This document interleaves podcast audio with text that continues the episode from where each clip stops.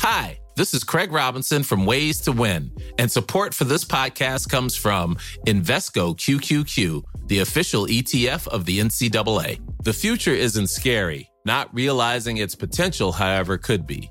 Just like on the recruiting trail, I've seen potential come in many forms as a coach. Learn more at Invesco.com slash QQQ. Let's rethink possibility. Invesco Distributors, Inc.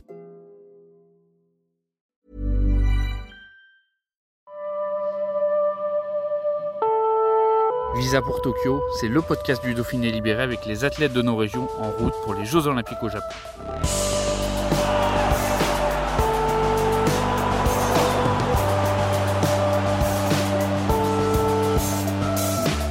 Pour ce nouvel épisode, rencontre avec la lanceuse de marteau Alexandra Taverny. La Haut-Savoyarde, record woman de France, évoque ses débuts dans la discipline, sa première expérience douloureuse au JO de Rio et sa vie en Bretagne, où elle est installée avec son entraîneur Gilles Dupré depuis 2016, sans oublier son ambition en nos médailles pour les prochains Jeux Olympiques à Tokyo. Alors, première question, Alexandra, comment on vient au marteau? Alors, c'est une question assez, euh, assez étonnante parce que je ne sais pas. Euh, J'avoue que je n'ai pas vraiment de souvenir en fait de ma venue euh, dans cette discipline. Euh, je sais seulement que j'y ai commencé un petit peu, je crois, par rapport aux interclubs quand j'étais très jeune. Euh, mais mais j'avoue, je, ne sais pas, je ne sais pas du tout. Euh, de toute façon, quand on commence l'athlé dans les jeunes catégories, c'est-à-dire vers 10-11 ans, on est dans l'obligation un petit peu de découvrir toutes les disciplines. Donc forcément, j'ai découvert aussi le marteau en même temps que que le disque, le jave et, et compagnie. Et euh, et mais ma venue vraiment euh, à 100% dans cette discipline, j'avoue que je m'en souviens même pas. Ça fait tellement longtemps. J'ai l'impression que ma place était là depuis le début. Aujourd'hui, qu'est-ce qui te qu'est-ce qui te plaît dans le dans le lancer de marteau? Le est-ce que c'est c'est le geste, c'est les, les, les sensations? Alors, le marteau, c'est vraiment un ensemble de choses. C'est de la coordination, c'est de la force, de la technique, de la rapidité, de la tonicité. Donc, c'est vraiment un, décathlon, on va dire, euh, en, en, une épreuve. Euh, moi, ce que j'adore dans le marteau, c'est, je trouve ça super gracieux, c'est long, c'est impressionnant. Puis quand c'est bien fait, ça vole, c'est, et ça fait vraiment une belle cloche. Et euh, ouais, les sensations sont juste trop fun. C'est, c'est super sympa de, de balancer un boulet comme ça. C'est, c'est, c'est c'est top. Moi, c'est un truc que, que je kiffe faire et que je ferai encore, j'espère, quelques années. Bon, c'est un, un, exercice dans, dans, lequel tu excelles et tu as excellé très jeune, parce que dès, dès 2012, tu, tu es championne du monde junior. Euh, Est-ce que tu peux nous parler un petit peu de ce titre? Est-ce que c'est à ce moment-là vraiment où tu, tu, tu, prends conscience de tout ton potentiel? Alors, je, j'avoue que je ne sais pas trop euh, si c'est à ce moment-là. Disons que les championnats jeunes, en fait, euh, pour moi, c'était un petit peu de la découverte du marteau parce que je me suis vraiment mise, on va dire, en 2014 quand je suis montée euh, donc à l'Institut national du sport à l'INSEP à Paris. Euh, c'est vraiment à ce moment-là que je me suis donnée à 200% dans, dans ma discipline. Avant, je faisais euh, du marteau, mais je faisais aussi du disque, du poids. Mais euh, après, effectivement, ce titre de championne du monde a, a été aussi l'élément déclencheur dans le sens où c'est c'est là où j'ai découvert que je voulais vraiment faire ça, que j'avais ma place et et bah que je pouvais faire de bah, des choses pas mal quoi, tout simplement. Et tu, tu brilles en plus, euh, bah même chez les, chez les seniors, euh, très tôt aussi. En, en 2015 à Pékin, tu as cette, cette euh, médaille de bronze. Est-ce que tu as alors 21 ans? Cette médaille, elle, elle est arrivée tôt? Est-ce qu'elle est arrivée même peut-être hein, trop tôt? Il est jamais trop tôt de toute façon pour euh, pour avoir une médaille. Après, euh, j'en ai pas heureux une depuis au championnat du monde. Euh, faut prendre ce qu'il y a à prendre qu'on on nous l'offre entre guillemets. Euh, cette médaille, elle a été, elle était attendue. Elle n'a pas été forcément annoncée en 2015. Euh, mais elle était attendue parce que nous on savait euh, ce qu'on pouvait faire, ce qu'on pouvait estimer avoir dans un championnat par rapport euh, voilà au volume de performances qui avait été faites dans l'année. Euh, après c'est vrai que ça a été c'était jeune, j'étais encore espoir, j'avais 21 ans et demi pour être précise quand quand j'ai eu cette médaille et peut-être qu'elle a été trop jeune dans le sens où j'ai pas forcément eu l'accompagnement derrière qu'il aurait fallu pour euh, pour pas s'effondrer en fait, pour pas avoir eu ces deux années euh, 2016 et 2017 un petit peu compliquées.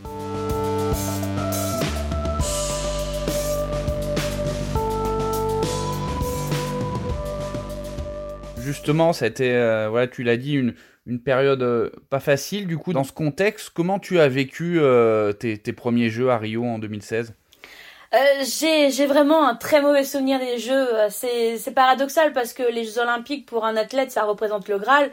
Et pour moi, j'ai vraiment pas du tout eu un bon souvenir. Euh, pour moi, c'est une compétition qui avait été compliquée, qui avait été lourde.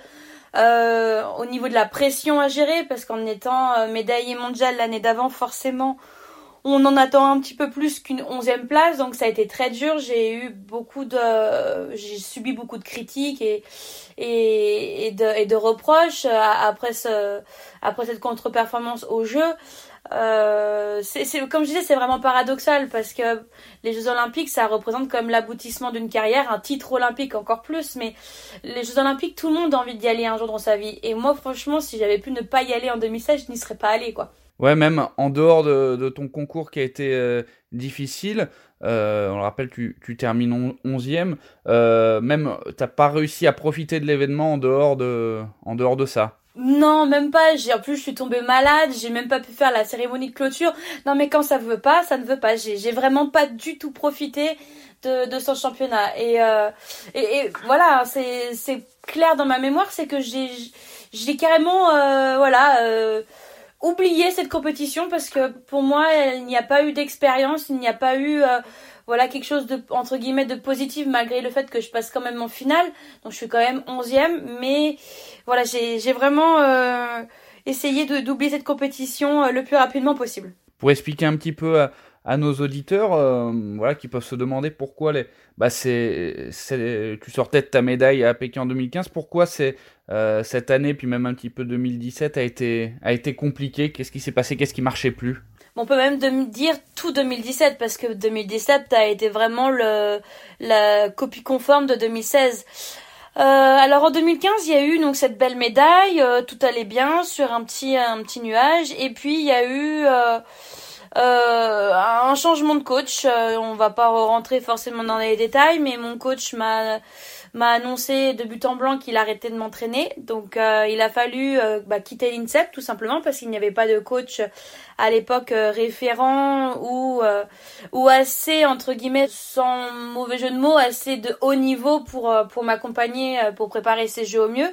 Donc je suis je suis partie en Bretagne direction Lannion pour être précise pour pour retrouver Gilles Dupré qui était à l'époque référent national des lancers et, euh, et m'entraîner avec lui. Donc je l'ai un petit peu sorti de sa retraite euh, d'entraîneur puisqu'il avait arrêté avec euh, Stéphanie Falzon juste après après Londres en 2012 pour pour m'entraîner. Donc effectivement, ça a été compliqué parce que je quitte l'INSEP, j'arrive dans une région que je connaissais pas du tout. Je ne connaissais personne tout simplement, donc ça a été dur, j'ai fait une dépression. Enfin voilà, il y a eu beaucoup de choses voilà, c'est des, choses que les êtres humains peuvent avoir quand ils sont pas bien et qui se retrouvent un petit peu au pied du mur, tout simplement. On sait qu'à cette période, tu as pu penser à, tout arrêter. Qu'est-ce qui t'a donné la, bah, la force de, repartir de l'avant?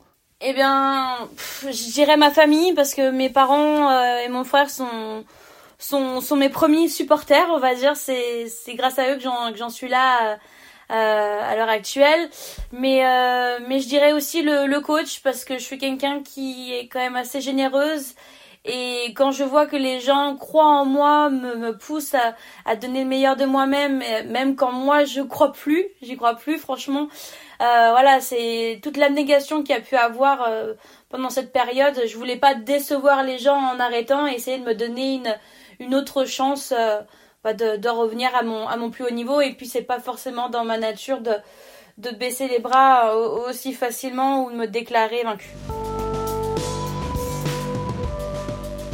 Suite à cette euh, période, la, la renaissance est pour, euh, et pour 2018 avec cette formidable médaille d'argent à l'Euro de Berlin où, tu bats euh, ce, record de France qu'on te promettait. Est-ce qu'à ce, moment-là, voilà, qu'est-ce qui te passe par la tête à, à ce moment-là quand tu bah, as cette médaille entre les doigts? Bah, tout simplement, c'était une renaissance. Euh, je bats le record de France au premier jet, donc comme quand j'ai fait euh, les 74 euh, au premier jet en 2015, je suis pas du monde, donc je me suis retrouvée tout simplement. J'ai, j'ai, je me suis retrouvée moi, mais dans une meilleure version. donc 2.0, tavernier 2.0 on va dire. Et donc voilà, une renaissance et puis surtout c'était on récoltait les fruits d'un travail qu'on avait fait avec Gilles depuis depuis janvier 2016. Donc ça a été long, ça a été laborieux, on a eu beaucoup de bas, très très peu de hauts, faut le dire. Et puis voilà, cette médaille de toute façon, elle n'est pas à une seule personne. Euh, elle n'est pas qu'à moi cette médaille, mais elle est divisée en 50 000 personnes. C'est pas possible de, de, tous les compter. Euh, donc euh, c'est, pour ça que la médaille, elle est, elle a d'autant plus de saveur parce que c'est un travail groupé, un travail commun et, et, et, c'est un travail collectif qui a été fait. Et, et voilà, c'est non franchement ça, ça, ça a fait du bien de se retrouver et puis surtout de bah de de remettre pieds dans le plat, quoi, merde. tu, tu parlais de Gilles, on, on, on sent voilà maintenant depuis, euh, bah, depuis euh, un peu plus de 5 ans votre, votre duo très, très soudé. Ces, ces épreuves, vraiment, ça vous a construit ensemble et aujourd'hui, c'est, on sent que c'est vraiment l'entraîneur qu'il te faut, quoi. Alors moi je suis quelqu'un, alors moi je suis bête et méchante. Hein. Si j'aime pas la personne en face de moi, je bosserai pas. Donc il a fallu que je trouve quelqu'un qui avec qui déjà j'ai du feeling, donc euh, c'est une chose qui puisse m'emmener loin. Et j'ai mes petits défauts. Je suis quelqu'un de, de très leader, de très directif, de très euh, voilà et, très perfectionniste. Donc c'est difficile aussi de de gérer euh, une athlète comme moi. Donc donc quand on trouve une perle rare comme ça, on la garde. Généralement, on la lâche pas.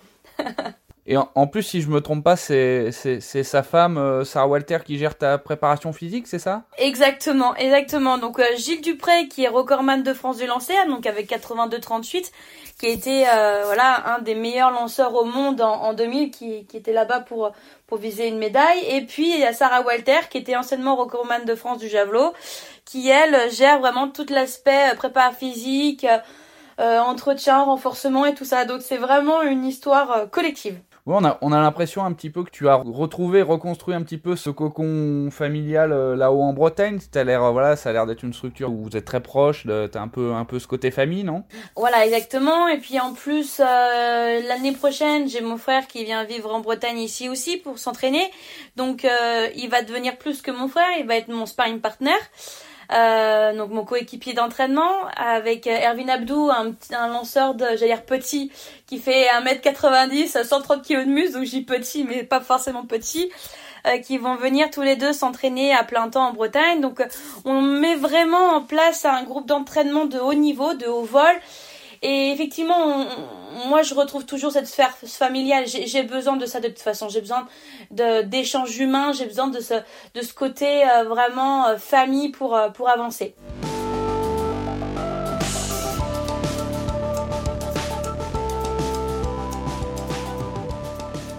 Justement, tu peux nous parler un petit peu de, de, ta vie en Bretagne depuis 2016. Tu l'as dit, les, débuts ont pas forcément été faciles. Tu connaissais pas bah déjà voilà, le fait de vivre vraiment toute seule, puisque tu étais à l'INSEP et puis chez papa et maman avant. Comment, comment se passe ta vie là-bas? Eh ben, je suis tombée amoureuse de la Bretagne, euh, tout simplement, et il m'a fallu du temps, mais je me suis vraiment construite une vie ici. J'ai une sœur de cœur, j'ai des amis, j'ai un copain, j'ai j'ai une maison, un chien, euh, vraiment le truc stéréotypé. Il s'appelle pas Alexander, mon chien premier, mais euh, euh, vraiment le voilà, j'ai reconstruit, j'ai construit ma vie tout simplement ici en tant qu'athlète, en tant qu'amie, en tant que femme, en tant que sœur, en tant que tout ce qu'on veut. Donc j'ai vraiment pris ma place et, et construit quelque chose qui durable et, et pérenne. Bon, question un petit peu cliché, mais qu'est-ce qui te plaît le plus en Bretagne les, les, galettes, les fruits de mer, les, les plages j'ai horreur de l'eau, donc manque de peau, c'est pas la plage. J'aime pas le sable non plus, donc euh, je suis pas une vraie Bretonne.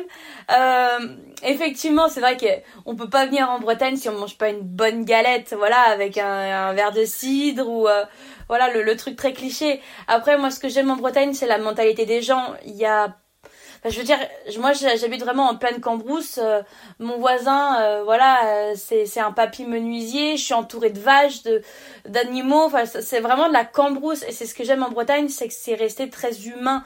voilà, il n'y a pas d'individualité comme on peut avoir dans les grandes villes. C'est de l'entraide tout le temps, tout le temps. Et la mentalité, elle est juste géniale. Donc moi, c'est ça qui m'a attiré. Après, il y a la beauté, bien évidemment, de la, de la Bretagne avec sa côte de granit rose. C'est c'est des choses forcément magnifiques, mais moi c'est vraiment la mentalité et les gens, les gens qui, qui m'ont qui m'ont principalement touché. Bon, on te, sent presque plus bretonne que, que au Savoyard désormais.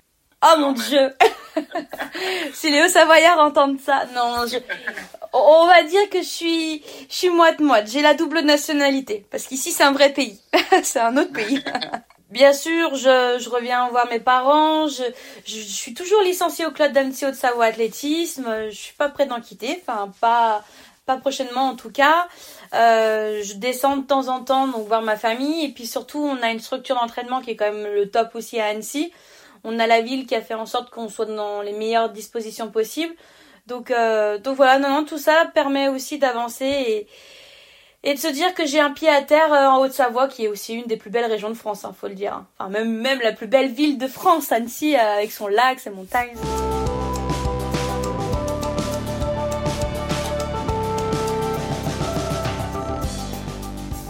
Oui, tu parlais justement aussi de, ton petit frère tout à l'heure, Hugo, qui, euh, bah, qui commence voilà, à arriver très fort avec les, bah, les Jeux de Paris 2024 en tête. du coup, comment Comment va se passer la cohabitation euh, l'année prochaine tous les deux ça, ça peut faire des étincelles?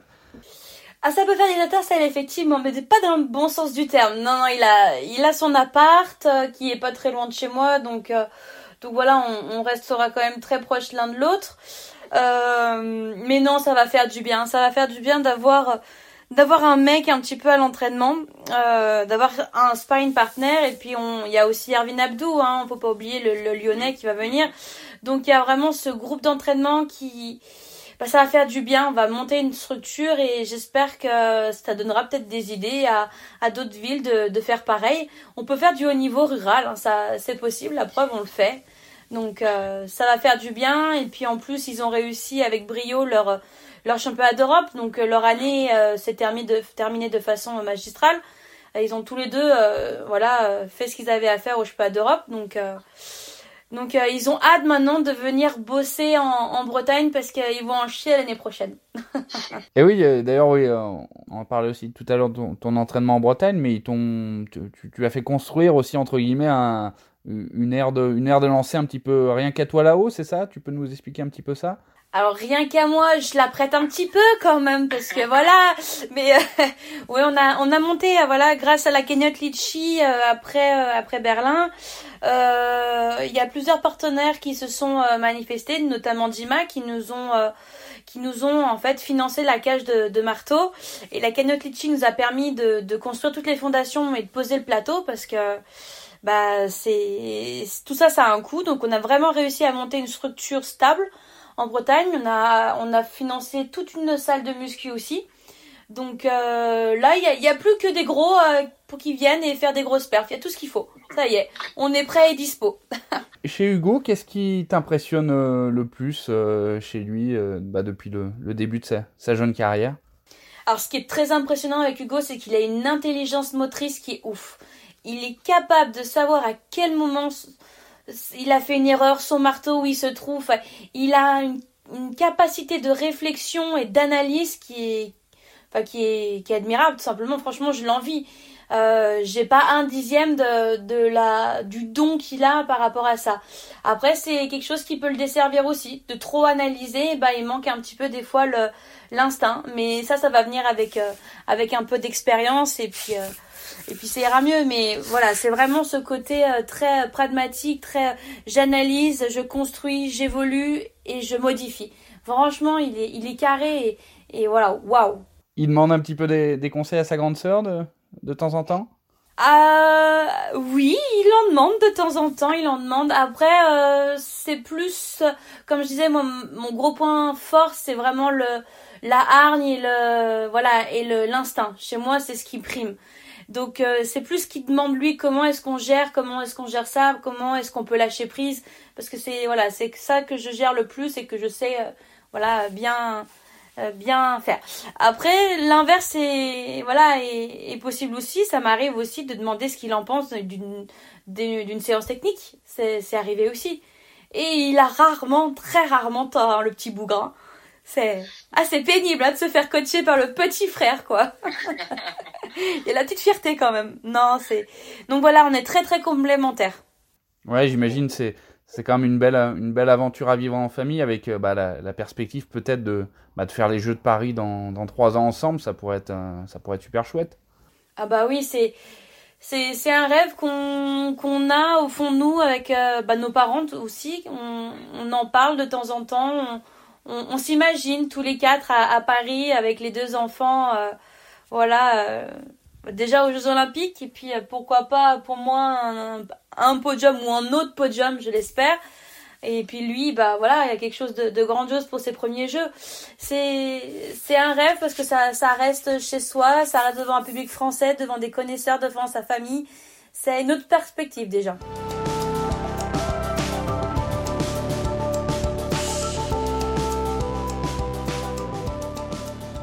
Bon, avant Paris, il y a quand même d'autres jeux qui arrivent.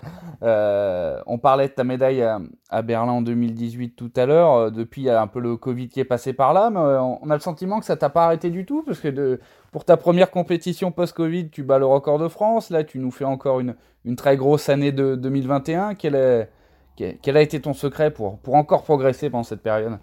Alors moi je suis quelqu'un de très casanière, donc en fait le, confinement pour moi, à part euh, on va dire la restriction de l'heure en fait et dans les 500 mètres autour de chez soi pour s'entraîner, pour moi ça n'a rien changé dans l'absolu. Euh, donc euh, moi le confinement je l'ai très bien vécu et je l'ai même vraiment bien vécu parce que ça m'a permis de, bah, de côtoyer un peu plus mes parents. Ça faisait peut-être 7 ans que je n'avais pas passé autant de temps chez moi.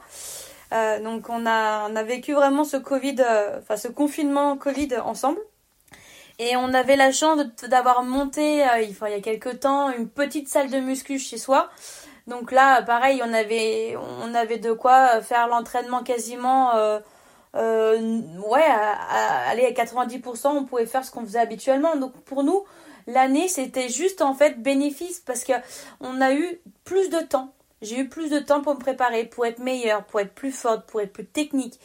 Et le temps, c'est le meilleur ami de l'athlète. On m'a laissé un an de plus. Bah tant mieux, on m'a laissé un an de plus.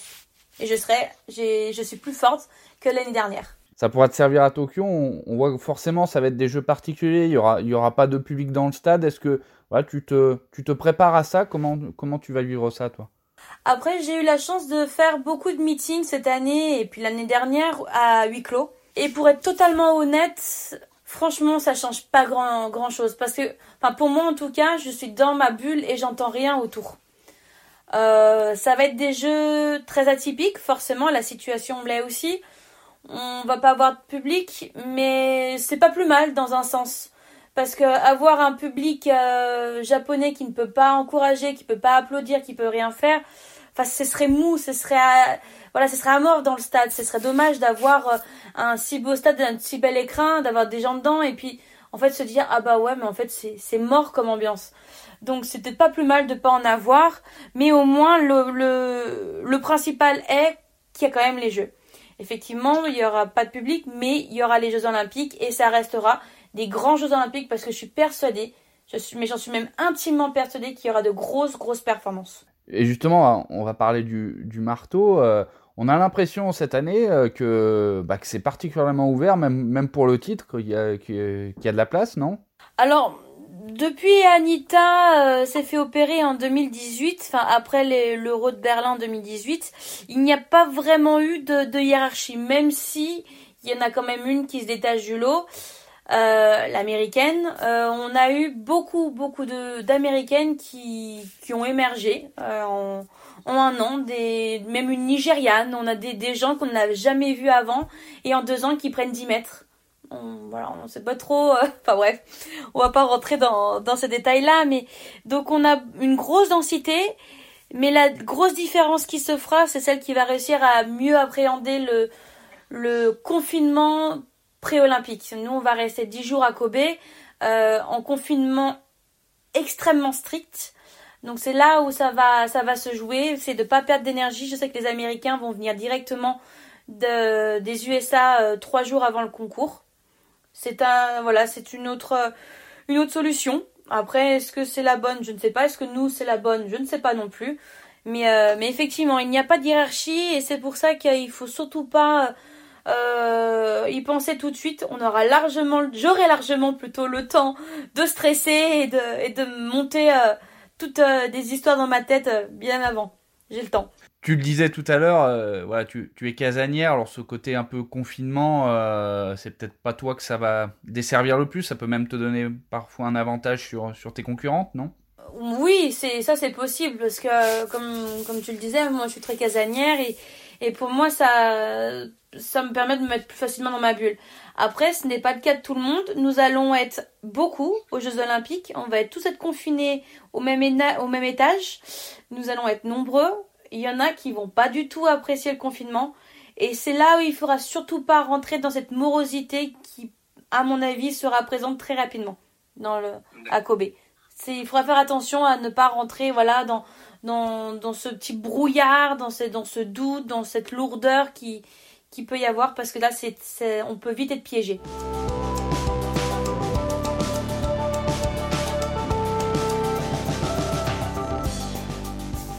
Bon, tu parlais, euh, voilà, on parlait tout à l'heure du titre olympique. Bon, j'imagine une médaille te rendrait quand même euh, heureuse également.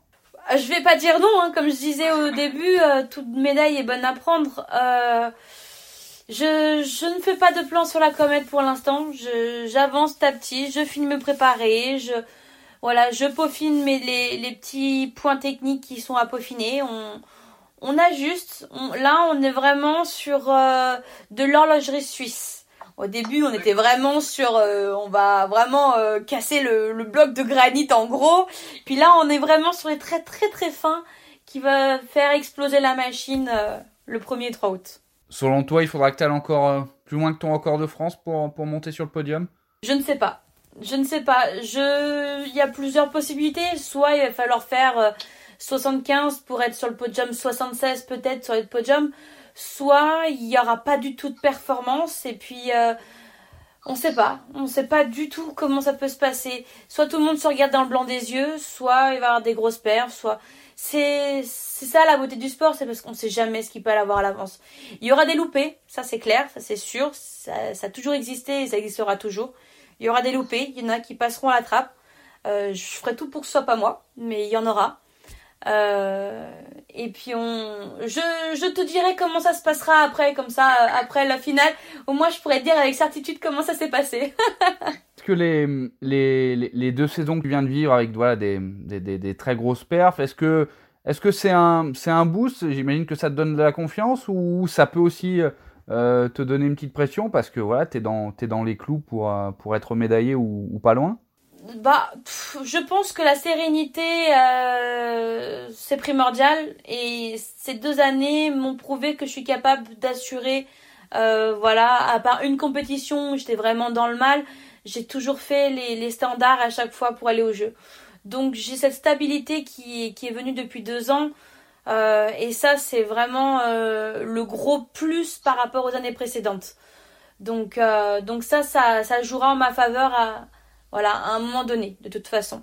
Dernière question, Alexandra. Avant, avant les Jeux de Rio, on, t'avait vu te mettre bah, au tricot pour changer un petit peu les idées et, pas penser à, la compète. Avant Tokyo, là, quelle, euh, quelle, quelle occupation tu t'es trouvé pour décompresser un petit peu? Alors, j'ai pas pris le tricot, mais j'ai pris le Scrabble déjà parce que je vais je vais jouer avec ma mère en, en FaceTime au Scrabble. On joue souvent au Scrabble, donc on a déjà prévu des parties.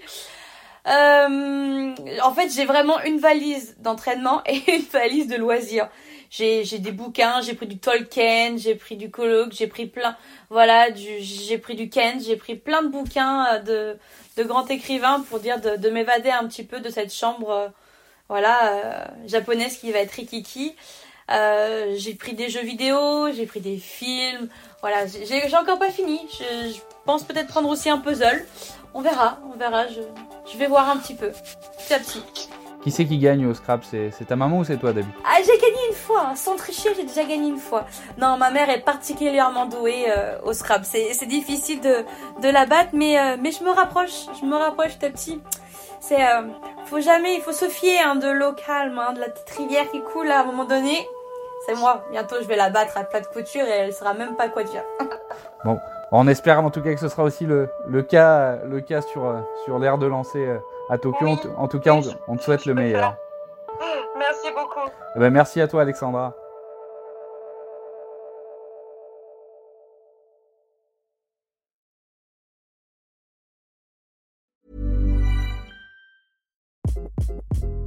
Hi, this is Craig Robinson from Ways to Win, and support for this podcast comes from Invesco QQQ, the official ETF of the NCAA. The future isn't scary. Not realizing its potential, however, could be. Just like on the recruiting trail, I've seen potential come in many forms as a coach. Learn more at Invesco.com slash QQQ. Let's rethink possibility. Invesco Distributors, Inc.